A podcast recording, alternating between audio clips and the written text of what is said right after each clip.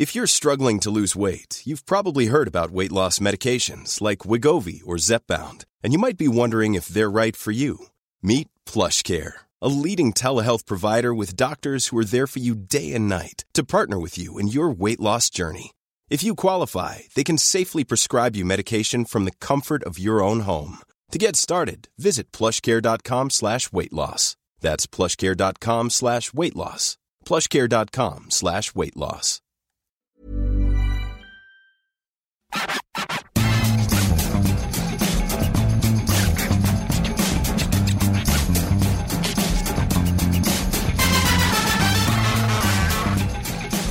Salut à tous, bienvenue dans ce FC Stream Team spécial, spécial Real Madrid Paris Saint-Germain, un FC Stream Team qui ne va pas se dérouler comme on l'imaginait, parce que de toute manière, pendant très longtemps, on a cru que le Paris Saint-Germain était dans un fauteuil, que le Paris Saint-Germain allait éliminer le Real Madrid et puis patatras, le remake du remake du remake du remake, le PSG s'est fait éliminer en huitième de finale. Tout simplement, il a perdu pied en 16 minutes. On va revenir évidemment sur ce match avec Martin qui était ce soir, à Santiago Bernabéu. On va essayer de, décrire ce match, euh, comprendre comment, encore une fois, le PSG a perdu pied. Martin, on va euh, dégager trois thèmes autour de ce match. Le premier sera, on va dire, sur le tournant, tout simplement. On va parler de Donnarumma et de cette 60e minute, sa bourde. Est-ce qu'il y avait faute de Benzema? Est-ce que les Parisiens ont raison de se plaindre? Parce qu'il faut le dire, les Parisiens ont mis ça sur le tapis tout de suite, c'est-à-dire, euh, en gros, de Leonardo et surtout Pochettino, il y avait faute, il y avait faute, il y avait faute. On donnera notre avis sur cette action, Martin.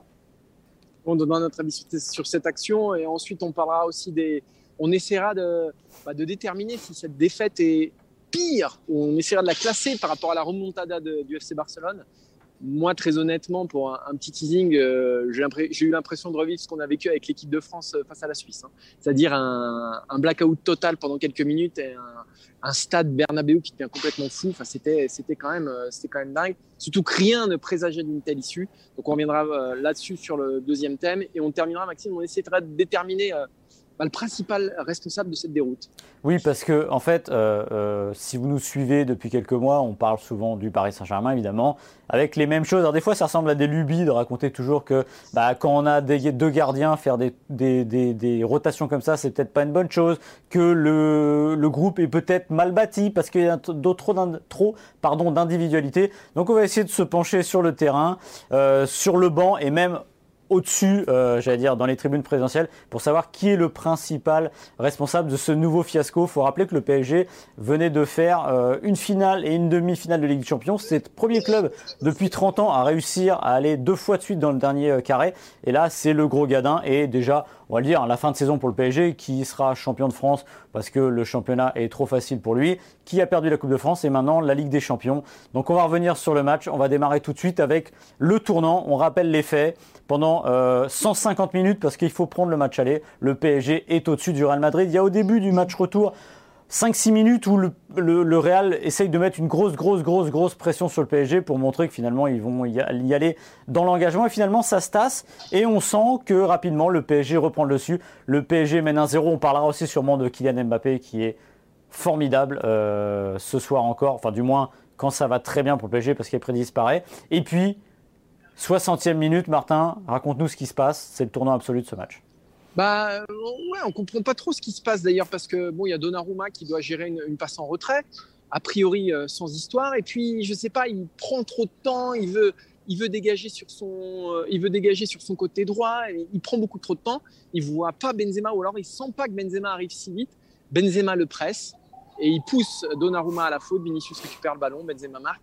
Et là, il y a toute la soirée qui bascule. Parce que jusqu'ici, tu l'as très bien dit, Maxime, c'est une soirée sans histoire. C'est une soirée où le Paris Saint-Germain se déroule une autoroute quatre voies devant lui jusqu'au jusqu'au quart de finale.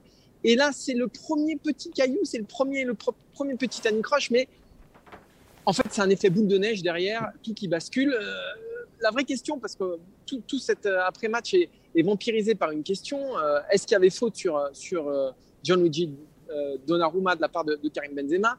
Mauricio Pochettino a fait une conférence de presse express, 8 hein, minutes, mais il n'a parlé que de ça, c'est-à-dire chaque fois qu'on lui posait une question sur autre chose, il revenait sur cette faute qu'il juge absolument scandaleuse. Euh, alors, à savoir s'il y a faute ou pas de Karim Benzema, c'est difficile de se prononcer, mais moi, moi j'estime que voilà, les supporters de Madrid hein, sont, sont, encore euh, très heureux à ce temps-là. Euh, moi, j'estime qu'à partir du moment où l'arbitre a pris cette décision, au vu des ralentis, pour moi, c'est pas une erreur manifeste de, mmh. siffler, de, de, de, ne pas siffler.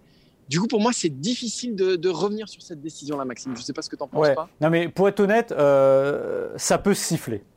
Ben, Benzema arrive au contact, il presse, il y va un peu de manière virulente et il bouscule Donnarumma.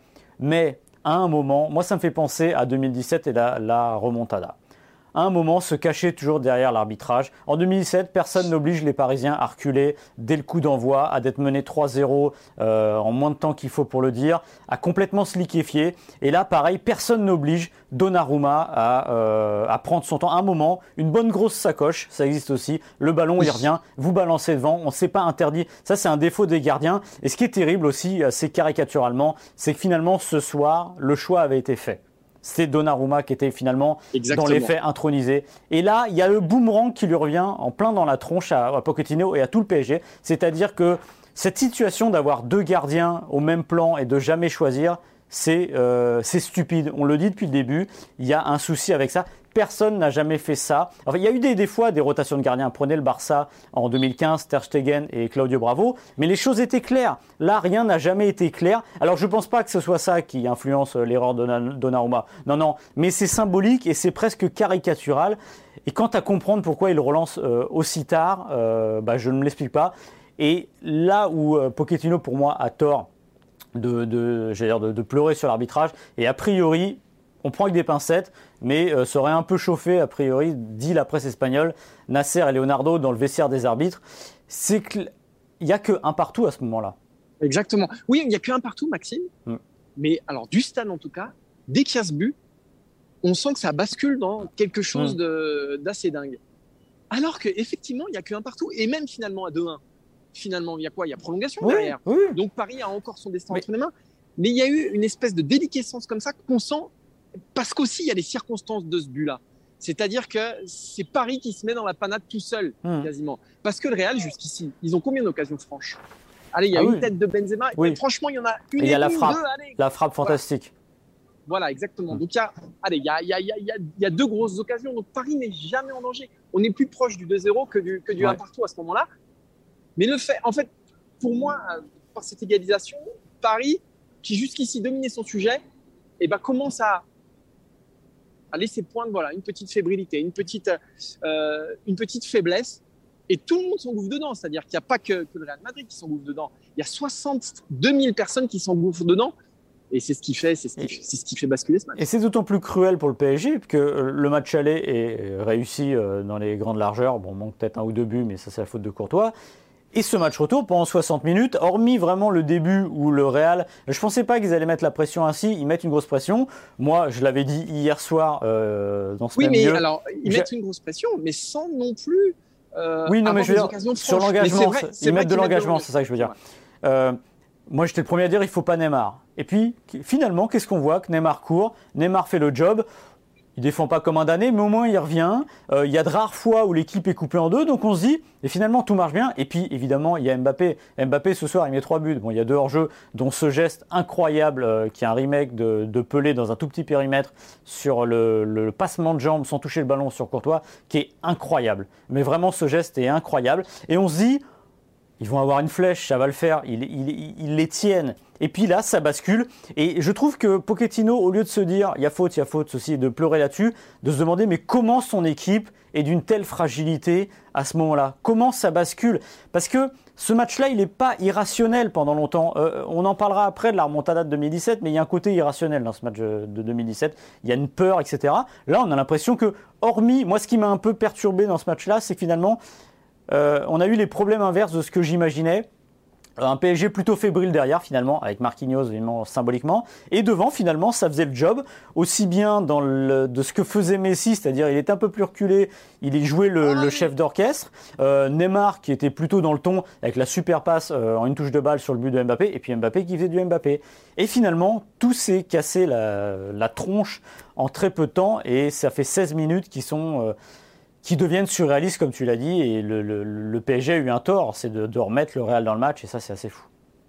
Ouais, c'est Paris qui s'est fait prendre tout seul à son propre piège, qui est tombé, enfin qui, a tendu même le, piège à lui-même.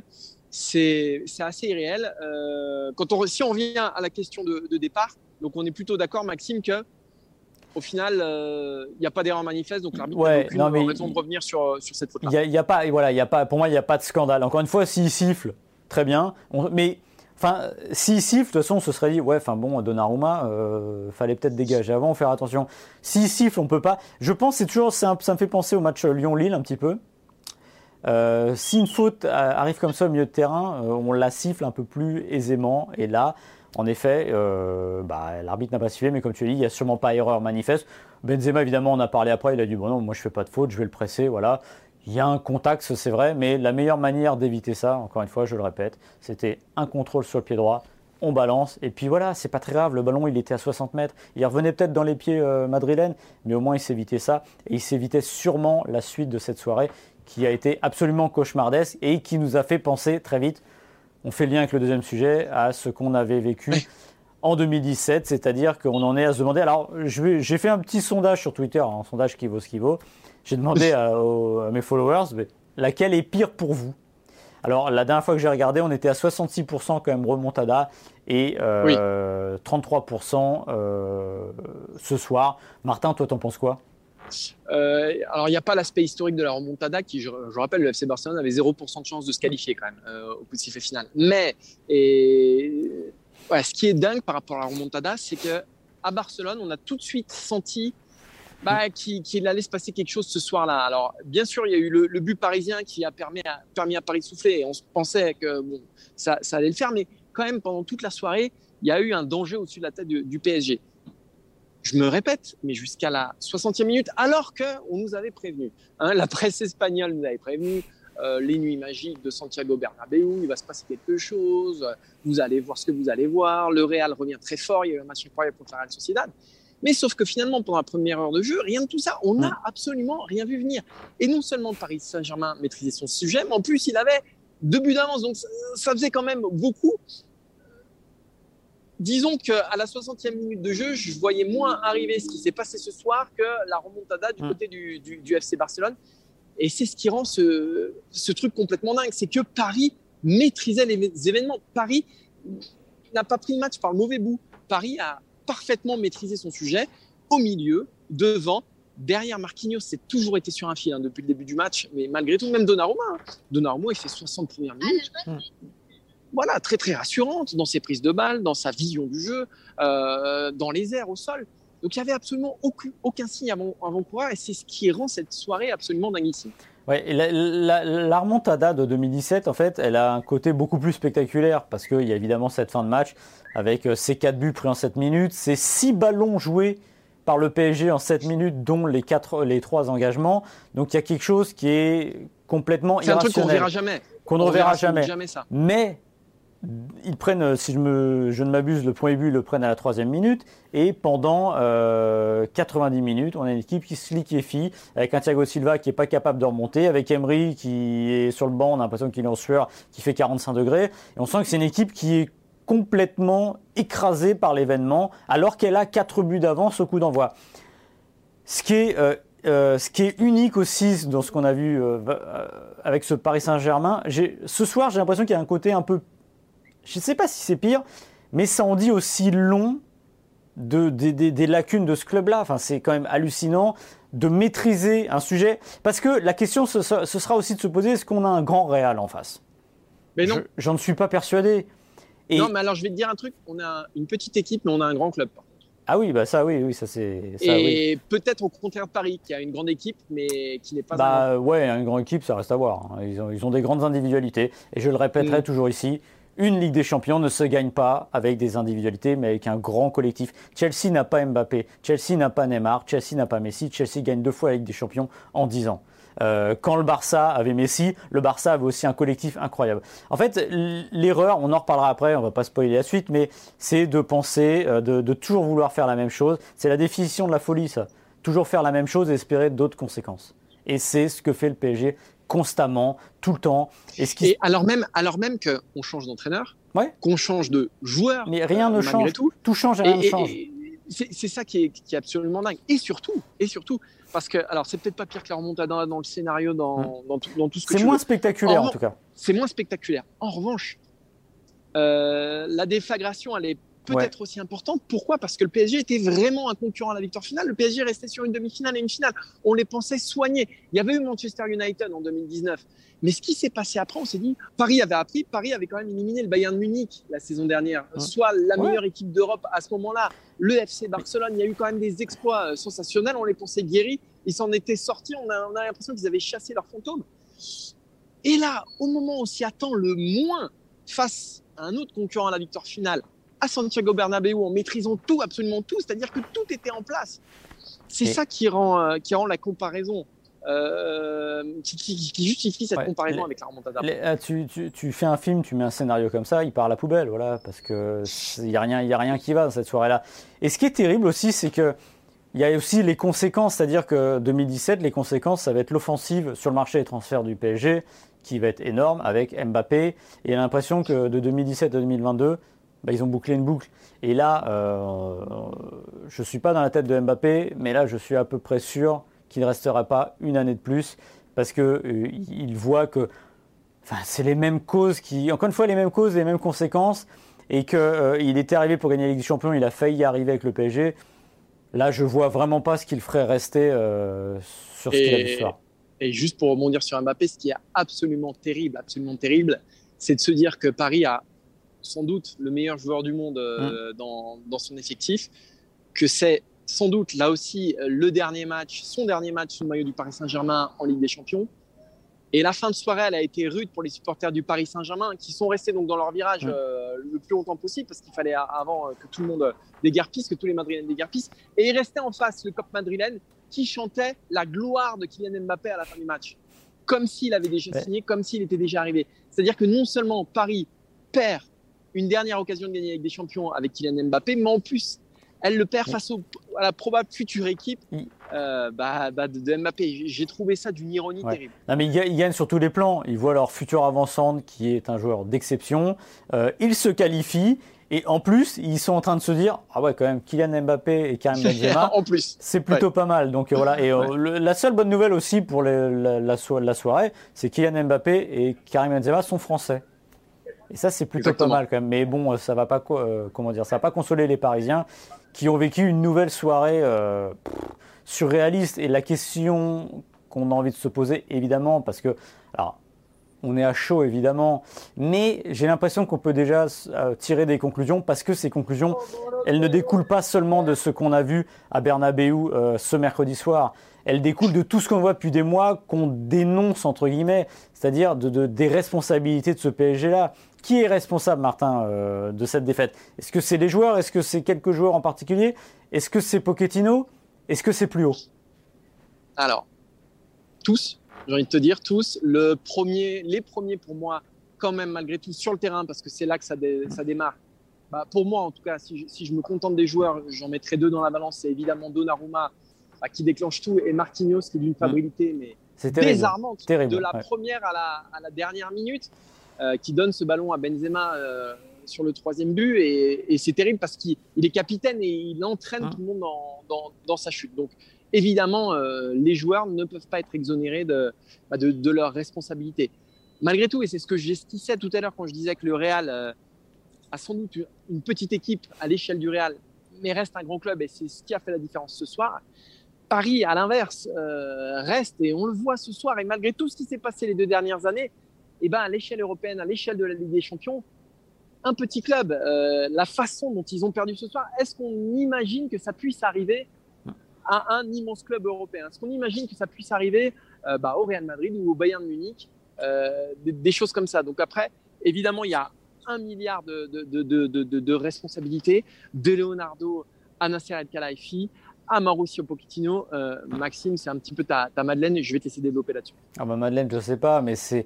Enfin, euh, comme tu dis, voilà, les premiers responsables sont souvent sur le terrain parce que c'est eux qui jouent. N'empêche que à un moment, le discours de Pochettino, euh, ça ira mieux demain, c'est quand les choses sérieuses vont commencer qu'on va on, va, on, va, on, va, va se lâcher, que ça va marcher. Bah, il a eu un peu raison pendant 150 minutes, mais les 30 dernières minutes, c'est euh, si c'était un match de boxe, il aurait gagné au point. sauf si on estime qu'à la fin c'est un chaos qu'ils prennent les Parisiens.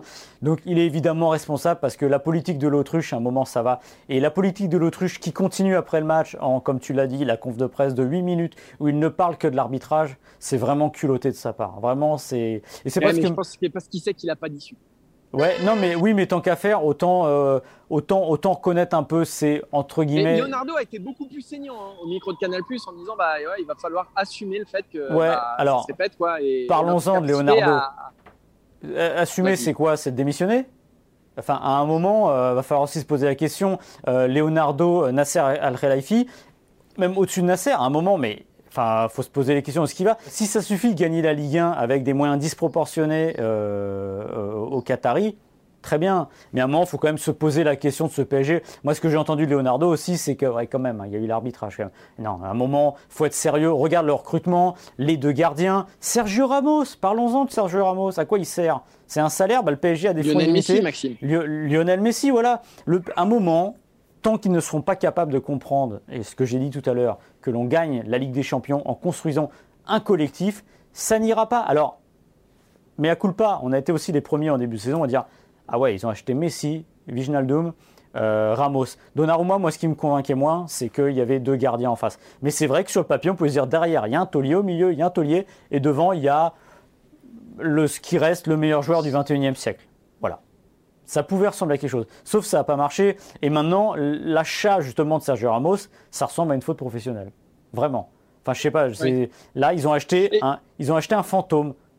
Et je reviens. Et moi, je reviens quand même aussi sur Lionel Messi, malgré tout. Euh, euh, Lionel Messi, donc, qui est attendu pour le plus grand rendez-vous de la saison parisienne et qui est le seul attaquant euh, qui n'a pas été décisif pendant 180 mm. minutes. Alors on peut dire plein de choses de son match aujourd'hui, qu'effectivement dans les petits espaces, dans sa première mi-temps, dans la distribution du jeu, etc., comment il a aéré le jeu, zéro passe décisive et zéro but face au Real Madrid en huitième de finale avec des champions, Paris éliminé, forcément il porte une grande part de responsabilité Lionel Messi et donc aussi Leonardo et la construction du, club euh, autour de lui. Ça marque quelque part l'échec de cette politique galactique, oui, et puis, dire, Ouais, et puis pardon de te couper, mais et puis on en a aussi suffisamment parlé. Pochettino, ça ne marche pas.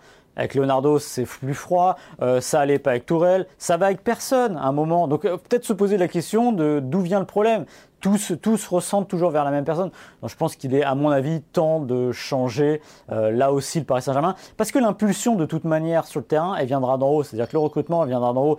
Là, bah, ils seront partis pour faire les mêmes choses. Aller encore acheter des stars. Bah oui, des stars, c'est bien, mais il faut, ils s'achètent pas un collectif de, toute façon, le, changement, il va s'imposer lui-même au Paris Saint-Germain, qui, je rappelle, va sans doute perdre son meilleur joueur dans, dans, six mois.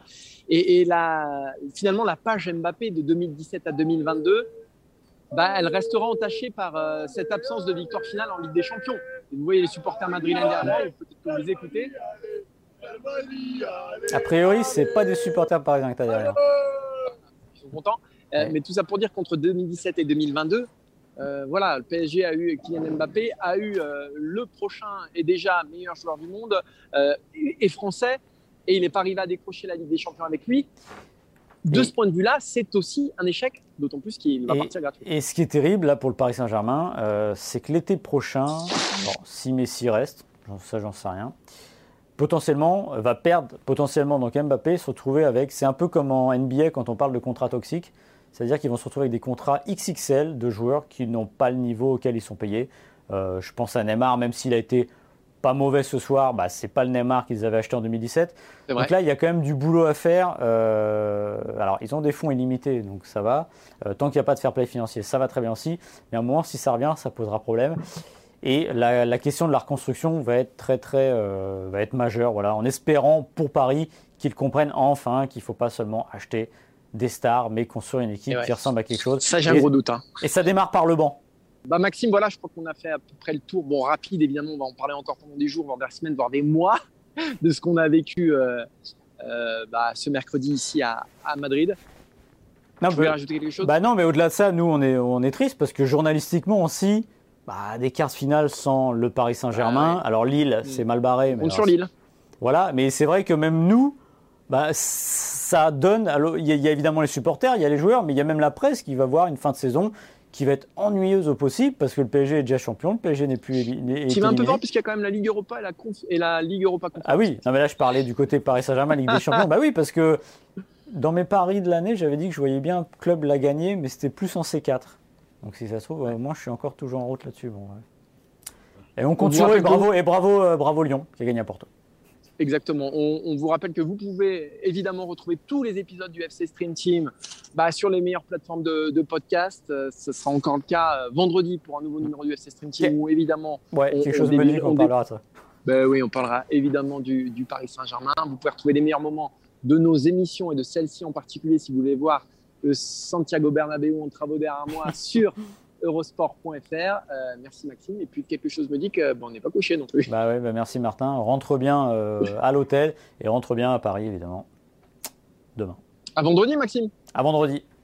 Ciao ciao. Salut.